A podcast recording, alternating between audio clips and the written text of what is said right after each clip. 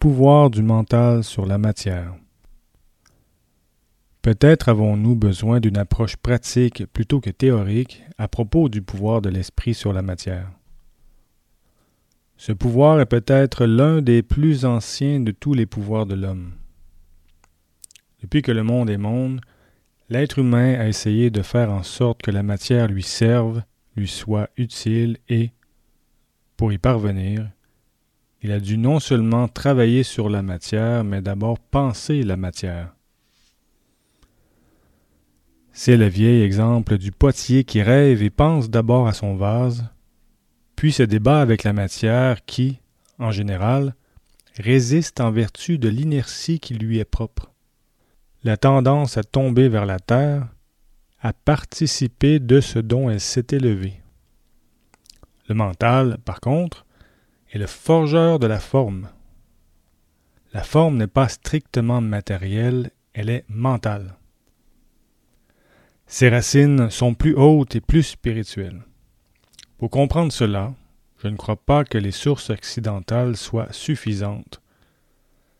En Occident, les études de psychologie et même de parapsychologie sont relativement nouvelles du point de vue scientifique. Par exemple, Face à des phénomènes tels que la télépathie ou la télékinésie, les scientifiques et les parapsychologues ne se sont pas mis tout à fait d'accord. S'il y avait vraiment une science des études psychologiques et parapsychologiques, nous saurions évidemment à quoi nous attendre. Ainsi, de tout phénomène physique ou chimique, les scientifiques offrent une connaissance précise et approfondie.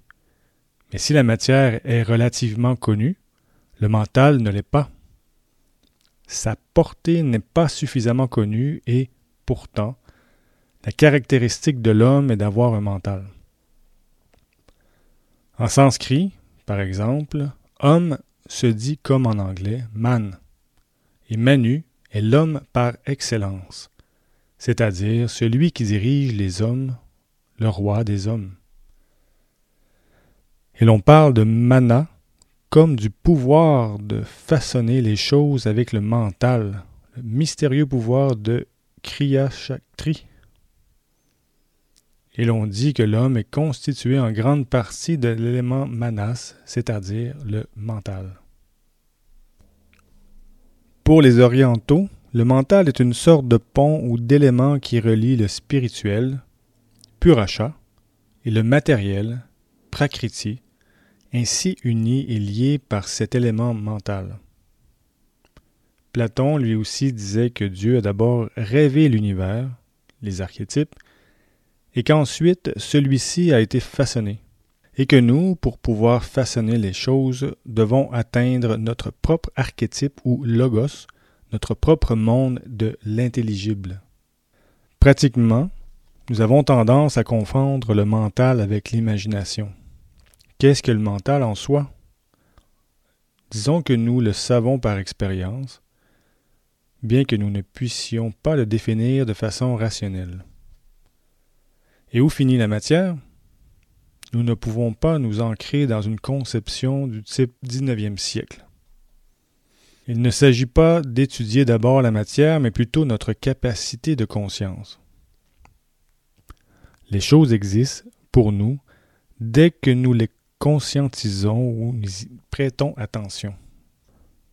Par conséquent, même si le mental ne peut être connu, nous pouvons dire qu'il est un instrument de conscience qui se part d'imagination et qui est parfois entravé par la fantaisie. Tout tient à la qualité de notre mental et à la possibilité de le fixer sur une chose ou une autre. Tout ce qui nous est arrivé dans le passé revit pour nous dès que nous commençons à y penser. Nous serons en contact avec la réalité selon la manière dont nous dirigeons la focale de notre mental. Il s'ensuit que, du point de vue de la philosophie ancienne, on affirme que le mental est fondamental, il participe d'une partie matérielle et d'une partie spirituelle. Pour les anciens hindous, Manas a deux aspects, l'un non conditionné ou arupa et l'autre conditionné ou rupa. Si nous plaçons notre mental dans tout ce qui est inconditionné, rien de ce qui est conditionné ne nous touche ou ne nous touche que relativement. Si nous sommes accrochés aux choses de la matière, tout nous affecte. La maîtrise du mental est essentielle à la maîtrise de la matière. Le premier point à prendre en compte est la maîtrise couramment reconnue du mental sur la matière, comme dans l'exemple du potier auquel j'ai fait allusion précédemment. Quant au domaine hors du commun, nous devons préciser que le miraculeux ou l'extraordinaire est limité par notre propre possibilité de captation. Le matérialisme est dû à une aliénation selon laquelle, sur la base des connaissances techniques obtenues, tout se colore de matière, même ce qui est immatériel. Est-il possible, avec le pouvoir de la volonté, de plier une cuillère à café si le mental dirige l'énergie? Ne pouvons-nous pas, avec la chaleur, plier le métal? Et nous savons aujourd'hui que les choses inaltérables sous des formes de matière ne le sont pas sous des formes d'énergie. Par déduction, nous en concluons que nous pouvons peut-être mettre en mouvement des forces de la nature qui font que les objets inertes se comportent de manière atypique, de manière inhabituelle.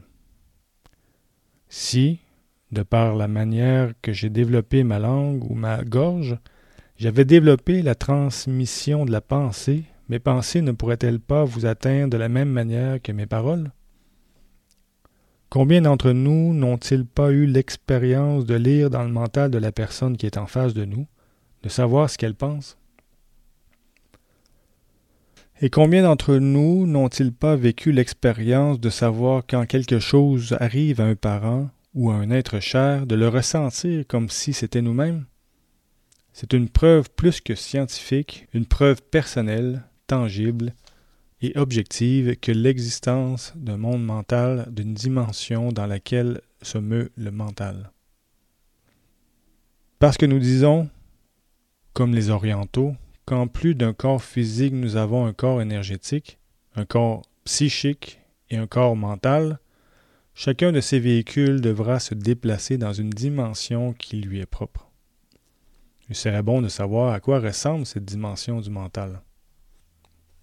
Notre corps mental est très semblable au corps physique, car le monde physique n'est qu'un reflet du monde mental.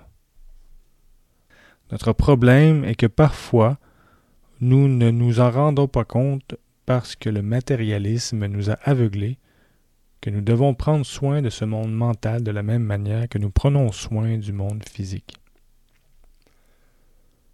Qui consacre quelque chose à sa partie mentale au supérieur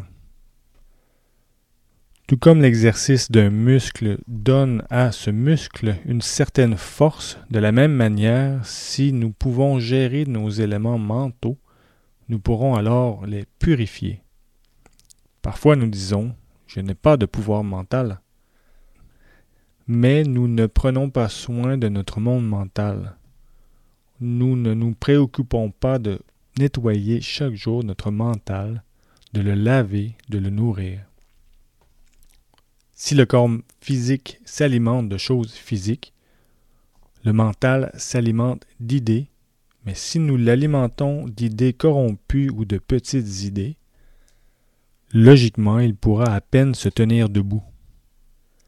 Si nous l'alimentons et que nous en prenons soin tous les jours, il aurait une autre robustesse, une autre puissance, une autre capacité. Les orientaux enseignent également que ce mental a des véhicules proches qui ne sont pas la partie physique, mais la partie énergétique. Ils enseignent que trois énergies parcourent notre corps qu'ils appellent Ida, Pingala et Shushumna. Ida et Pingala sont pour eux les forces positives et négatives, masculines et féminines, Shushumna est une force verticale.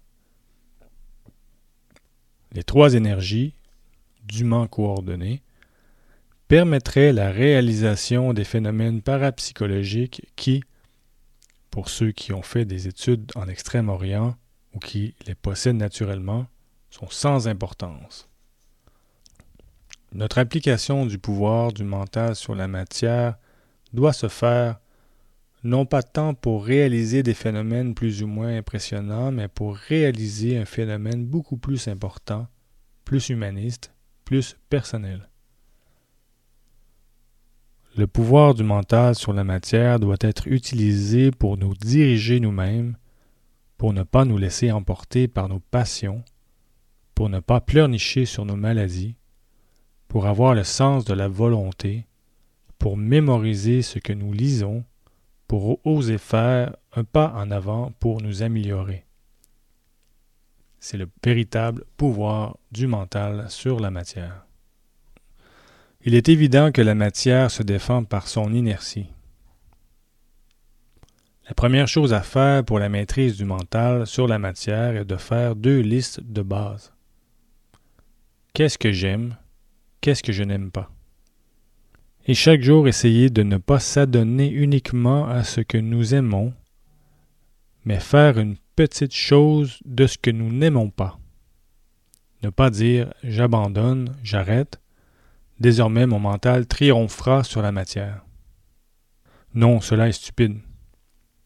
La matière est intelligente, elle sait ce qu'elle veut, elle sait où elle va, elle sait d'où elle vient. Elle a son intelligence. Avant, on l'appelait diabolique. Si nous attaquons directement nos défauts, nos défauts se transforment et nous trompent. Cela doit se faire petit à petit. Tout dépend de l'endroit où nous plaçons le mental. L'essentiel est de diriger le mental car l'imagination devient fantaisie lorsqu'elle crée des idées circulaires. Nous devons contrôler cette vie intime à l'intérieur de nous. Essayer de maîtriser notre imagination et la fixation de notre imagination. Qu'elle ne tourne pas en fantaisie comme une pieuvre devenue folle qui nous entraîne. Comment différencier ce qui est propre à soi et à l'âme de ce qui y a adhéré, qui s'est collé à l'âme? Ce qui est propre à l'âme est ce qui dure longtemps. Ce qui ne dure pas longtemps n'est pas le propre de l'âme. Et qu'est-ce qui est primordial alors pour connaître le pouvoir du mental sur la matière, sur notre propre matière? Faire quelque chose de continu, faire quelque chose qui a un but, ne pas commencer mille choses et n'en finir aucune. Essayer de comprendre que tout l'univers va vers quelque part. Vous êtes-vous demandé pourquoi, la nuit, cheminent ces grands bataillons de fourmis? Je sais qu'il y a mille explications, mais pourquoi ce désir de survivre qui existe en tout? Pourquoi ce désir de vivre des étoiles, des fourmis, des vers, des hommes? parce que tout l'univers se dirige quelque part, parce que toute idée même est comme un être vivant qui essaie non seulement de vivre, mais de ne pas mourir et de se reproduire. Par conséquent, pour avoir une idéologie, nous devons avoir des idées essentiellement pures, saines et fortes. Et pour cela, si nous le pouvons, nous devons faire des exercices mentaux de concentration du mental de fixation du mental qui nous aideront à avoir un sain discernement.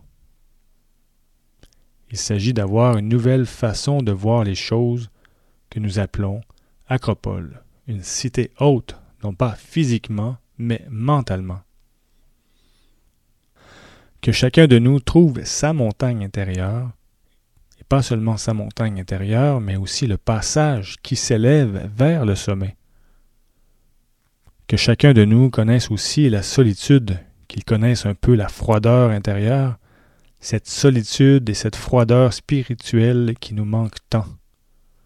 Que cette solitude et cette froideur spirituelle calment la fièvre de notre marche à travers le monde.